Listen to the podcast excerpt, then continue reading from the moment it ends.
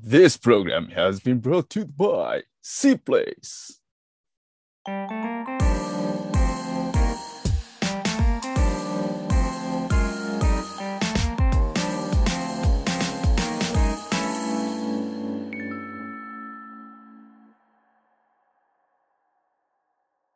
はい、guys, it's Hikaru and いつハイト。はい、ということで始まりました C プレスレディオ。 このラジオでは大学生の僕、ヒカルが C プレスメンバー改め C メイツの素敵な素敵なゲストさんと一緒にゆるーくゆるーくおしゃべりしていく番組となっております。ということで、今回のゲストさんはハイトさんです。よろしくお願いします。よろしくお願いします。よろしくお願いします。いや、緊張してますね。緊張してますね。もう始まってるんですよね。もう始まってますよ、しっかり。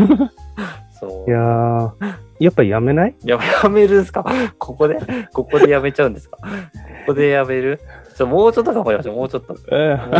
せめてあの、ちょっと自己紹介ぐらいちょっとやってもらって。ー いやー、その、いつも聞いてる素敵はい。な素敵なゲストっていう、いや、これまでは確かにそうなんですけれども、はいはいは今回ばかりはちょっと違うので、い。いやいやいやいやいやいや。いや、大丈夫なんですかね？大丈夫です、大丈夫です。僕が保証します。いや、ヒカル君からあの DM の依頼もらってから、うん、過去のゲストの方々、ラインナップちょっと振り返ってみたんですけど、そうそうたる面々だったじゃないですか。ちかさんもうんもちろんですけど、みんな、なんて言うんですかね、キラキラしてるっていうか、うんうんそこに来て私っていうのはちょっと、本当に大丈夫なのかなっていう感じがして、うん。いや、それがね、大丈夫なんですよ。大 大丈夫なんですか？大丈夫なんです、大丈夫なんです。いや、僕結構あの、なんかそういう自信はありますね。なんか そう。うん。だ大丈夫です。ちょっと軽く最初、ハイご紹介してもらってもいいですか？はい。えっ、と、ハイトと言います。えっ、と、名前はあの本名から母音をいくつか落としたものを使っていて、東北地方、日本のですけど、東北地方のとある田舎に、えー住んでまして、まあ、英語を必ずしも必要としないような仕事について、まあ、広く言えばサラリーマンですね。毎月のお給料いただいて生活しているというような感じですね。で、英語のレベルはもうこれまたすごくて、英検が3級。で、TOEIC が400っていう、まあ簡単に言うと中学校レベルでとどまってるっていう、はい、そんな感じの、簡単に言うと英語を話せない田舎のおっさんっていうところですかね。えっと、ちかさんの動画との出会いっていうのが、ともう5、6年ぐらい前にですね、あの、うち息子が2人いて、上の子が中学校に入る年に出会った感じなんですけども、中学校に入ると英語を学び始めるじゃないですか。うん今はもう小学校から教科があるみたいですけども、当時はまだ中学校からのスタートということで、ちょっとまあ大きくなったなっていうところと、それからまあ自分のことを振り返ってみたんですよね。私もまあ同じように中学校からえー英語を勉強し始めて、で、当時は結構得意な方だったんですよね。英語の勉強というか、あの、テストで点は取れたんですよ。で、ただ、学校の成績はいいんですけども、やっぱり全然聞いてもわからないし、えー喋ることは当然できなくて。で、どうしたら伸びていくのかなって、まあ悩んだんですけども、それが打破できなくて、今に至るっていう感じなんですけれども、えっ、と、まあそんなことを振り返っていって、えーまあなんかあの、いい機会だから英語を勉強し直そうかなと思ってネットで検索していったら、ちかさんの YouTube チャンネルに出会ったっていう感じですね。で、もう001から全部見て、もう本当にハマってですね。で、もうあれですね、英語というよりは、すごく楽しませていただいてるっていう、そんな感じで。で C プレイスに入った目的っていうのは、まあ、英語の勉強とか、近友さんとのコミュニティっていうところももちろんあるんですけども、私個人としては、まあ、とにかくチカさんが好きで、ファンクラブに入るような、そんな感じで、えー入ったっていうところですかね。まあ、コミュニティっていうものがまだ、まあ、入った当初は全然つかみきれてなくて、まあ、なんとなく分かり始めてきたかなっていう、そんなところですね。なるほど。うんありがとうございます。はい。ということでね、ちょっと今回のテーマ、ちょっと発表したいんですけど、今回のテーマは、外国語学習2.0です。ということでね、さっきあの自己紹介のところで、ハイトさん、あの、英語がこうあんまり喋れないとか、えーっていうちょっとかしこまったというか、あの、謙遜された言い方をあのおっしゃってましたけど、前、以前のハイトさんの C プレス内の投稿で、外国語学習について考えてみたっていうシリーズがはい。全5回かな、あったとえ思うんですけど、いやまあその理論がまあこうまとえてるなちょっと個人的に思って。ありがとうございます。ちょっとあのその話今こう C プレス内でも結構 C スタディとかがこうね出てきてこう英語をもう一回勉強してみましょうっていうみんなでや頑張ろうっていうのがやってるんですけどなんかまあその時に考えた時にまあ英語学習というか外国語学習のまあその本質的なところってどんなんだろうっていうところ、まあ、そこをこう押さえておくっていうのはやっぱりまあ他の例えばえーやり方、まあ、シャドーイングとかディクテーションもそうだけど、なんか、あの、いろんなところにこう、結果的にこう、つながってくるというか、もともとの根本の部分だと思うので、やっぱそこをこうやらずして、あの、他のところをやると、まあ、効果も薄れてきちゃうのかなって、ちょっと個人的に思ったので、あの、まあ、そういった意味も込めて、ちょっと、今回、そのシリーズについてね、もう一回深掘りできたらなと思って、えーお呼びしました。大丈夫ですか？ちょっと聞いちゃってもいろいろ。いいですけど、あの、これもすごいですよね。私が言うのもなんですけど、英語喋れない、できないのに、こんなことを投稿するっていうのをい、や、いやでもね、うんあれでも本当すごかったんですよね。本当にちょっとあのプレイスの方ぜひ見てもらいたいんですけどもう一回。英語を別に喋れるわけじゃないのにあれをかけるっていうのは結構すごい。って僕個人的に逆に思って。やっぱり、あの、まあ、できなければできないなりに考えるっていうことはあるんですけども、まあ、ちょっと冒頭でもお話ししたように、私は英語が絶対必要な環境にいるわけでもなくて、うん。英語が必ずしもなければできない仕事についてるわけでもないので、まあ、その分やっぱりモチベーションは低くて、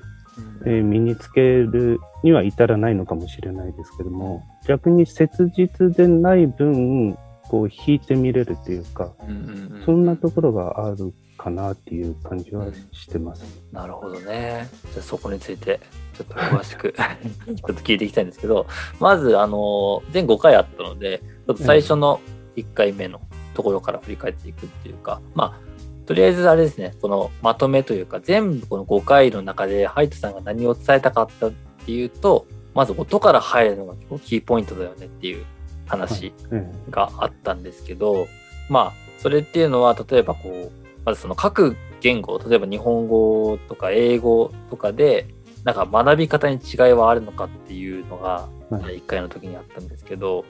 どうですかね、そこら辺のところは？そうなんですね。まあ、あの、英語を学びたくて、英語学習法のようなものを検索するんですけども、英語学習法っていう表現がちょっと気になって、うん。まあ、あの投稿にも書いたんですけど、〇〇学習法っていうことになると、それ以外のものに果たしてその効果がないような、そういうふうに感じられるんですけども、うん。言語学習で学び方って言語によって本当に、え本当にというか違いはあるのかなっていうふうに、うん、そこは共通しているんじゃないかなと思ったんですよね。うんうんい。や、その着眼点が結構すごいですよね。なんかやっぱこう、な例えばこう、本当に英語学習、僕も本当最初はそうだったというか、普通に英語学習法を検索とかこう、ね、いろいろ知ろうと思ってたけど、確かに言われてみれば、もっと大きなこう、なんていうの、フレームワークというか、え視点で見たときに、で、やっぱみんなこう日本語だろうが、英語だろうが、言語っていうところがあるので、やっぱ確かにそこの普遍性っていうのはあるかもしれないですね。まあそんな結果、こうね、第2回の投稿では、えーまずはこう音っていうか、次に、まずは音を慣れ、慣れるというか、あの、たくさん学んで、そこから文字に行くべきじゃないのかっていうことがあったんですけど、ちょっとそこら辺どうですかね？そうですね。うん。一番言語の習得に関しての天才ってやっぱり子供だと思うんですよね。子供ってあの生まれてから両親の声とか周りの人の声を聞いて、えー育っていくんですけれども、まあ、まずは、ま、聞いて真似をするんですよね。ただ、まだはっきりとは喋れなくて、難語という時期を経て、筋肉とか歯が生えたりっていう条件が揃うことによって、はっきりと明瞭な声が出るようになっていく。で、まあそのうち、あの、友達とかと話をして言葉を覚えてっていうことで、基本的にその、幼児期に音声によるコミュニケーションっていうんですか。うんをまあ基本的なものは伝えられるようになって、その後、小学校に上がって読み書きを学ぶっていうのが、そういった道をたどると思うんですよね。で、それって多分、私は日本語しか知らないんで、その日本語、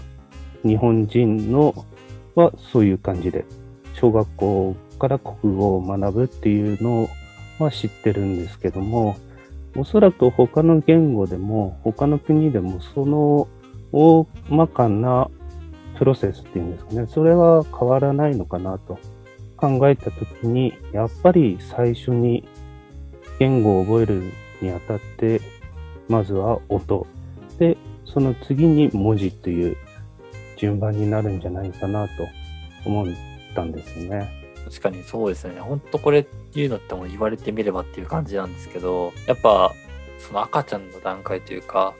生まれてからまず読めるわけではないというか文字を。だからこう、まあ、ある意味強制的にこうね、いろんなお父さんお母さんの言葉だったりとか、そういうのをいろいろこう吸収して、で、そこからこう、いろんな意味とかをこうつなげていく。で、こう話してみるっていう、こう、そういう段階が多分、ある意味こう人類の共通というか、いきなりこう読ん読んでこう言語を取得した赤ちゃんとかは多分ね、いないですよね。と思ううんから、はい確かに。で、なんか、だとしたら、まあそういうのがある意味普遍性じゃないのかという、うんあの定義というか提案だと思うんですけど、うん、僕も本当にそれにはとても賛成というか、やっぱり、なんていうの、僕もそんなにね、あの、なんかリーディングとか好きじゃなかったんですよね。あの、ライティングとかもそうかもしれない。ライティングはまあ、あれか。だけど、まあ基本的にはその音をこう聞いて真似して話してたのが楽しかったので、あの、もう結構そういうのばっかりうんやってたっちゃやってたんだけど、だからまあある意味ね、結構そういうのも、が割とこう、ある程度喋れるようになるのは、やっぱりそういったプロセスをたどれたからかなっていうのがなんとなく、あの、ハイトさんの投稿を読ませていただいて、あれでと思ったんですけど、あと、世の中にあの、文字のない言語ってあるうん。っ、ていうのを知ってですね、そうすればやっぱり文字よりもまず音だろうっていうのは、まあ自然に考えるんですけど、うん、ただ中学校とか学校で勉強となると、音よりも、なんかその教科書に書かれているのをノートに書き写すうん。とか、あるいは問題集を解くっていうのが中心になって、うん、それが何か、あの、英語が苦手っていうんですかね、まあ話せない人を増やしているような。別に学校教育にも文句言うつもりは全くないんですけど、うなんかそういう部分が、うん、あるのかなっていうふうに思ってます。うん確かにね。まあそうですね。その言語習得のプロセス的に考えれば、やっぱね、いきなり、あの、ハイトさんのあの投稿の中で、こう、面白いフレーズじゃないけど、あの、小学生とか、まあ中学生、いきなりこう英語を学ぶときに読み書きから始めるじゃないですか。なんか何も知らない状態で赤ちゃんとかになんか教科書を読ませるようなもんだみたいなはい。そういうのがあったんですけど、まあ、確かにその通りだなって思いますね。で、あと、第3回の投稿だったのかな。こう、初めの、例えばその、まあ、プロセスは分かったと。やっぱ音から始めるべきなんだけど、なんかまず初めのこの動き出しが大変っていうところがあったんですけど、それについてどうですか？そうですね。やっぱり母国語と外国語の大きな違いとしては、やっぱり環境因子っていうものが大きくあると思うんですよね。うんで、両親が英語を話せなければ、当然子供も、まあ、話せるようになるには、ちょっと、えー時間がかかるというか苦労するうんっていうのと、大人になってからその音声をから学び始めようとしても、なかなかそういう英語に触れられる、触れられる機会に恵まれにくいっていうか、まあ、あの、ネットとかで取得することは可能なんですけども、やはりその量は全然やっぱり違ってくるのかな。なるほどね。まあいろいろこう多分、うん、音から入るっていうお話がさっきね、はいあったと思うんですけど、プロセス的にはやっぱそれがいいよねっていう話があったと思うんですけど、じゃあ実際その、なんか理想形というか、ある意味 言語学習の、まずその新しい言語、まあ何でもいいですけど、中国語でも何でもいいけど、をやり始めたいときに、なんかどういうふうにこう、まず音から入れていった方がいいですかね？そ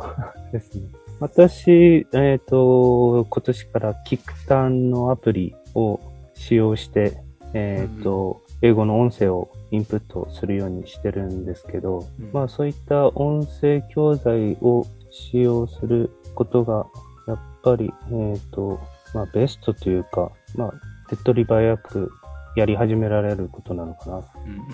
うんうん。あと YouTube でもあの音声を聞き流したりっていうのは手としてはあるんですけど、なんかそのわからない音声が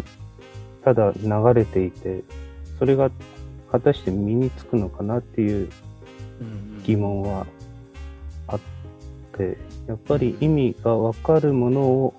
聞いて覚えていくっていうのがいいのかなって感じてるんですけど。確かにね。なんかあとは自分の興味のあるトピックだったりとかうんなんかこう何かしらこう、ね、人間のこう脳ってこうやっぱ大事だと思う情報のみをこう記憶するっていう特性方もあると思うんですけどだからこう興味ないやつとかだとやっぱどうしてもね 記憶にも残りづらいというかあの感じはするので、そういうの考えるとやっぱ自分の興味あるものとか簡単なものとかでもいいだろうしあとはこう多分何回も聞くってすごい大事だなって個人的に思うんですよね。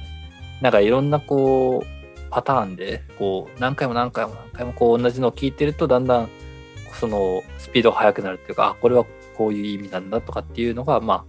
なんか、まあ、ある意味この日本語とかを介さずにそのままその言語のその音のままうんこう意味にダイレクトに直結するっていう、まあ、いわゆるその例えば英語だったら英語のとかって言われるものってその辺だのかなってなんとなく思うんですけどどうですかね？そうですね。やっぱり繰り返しが必要なんですかね。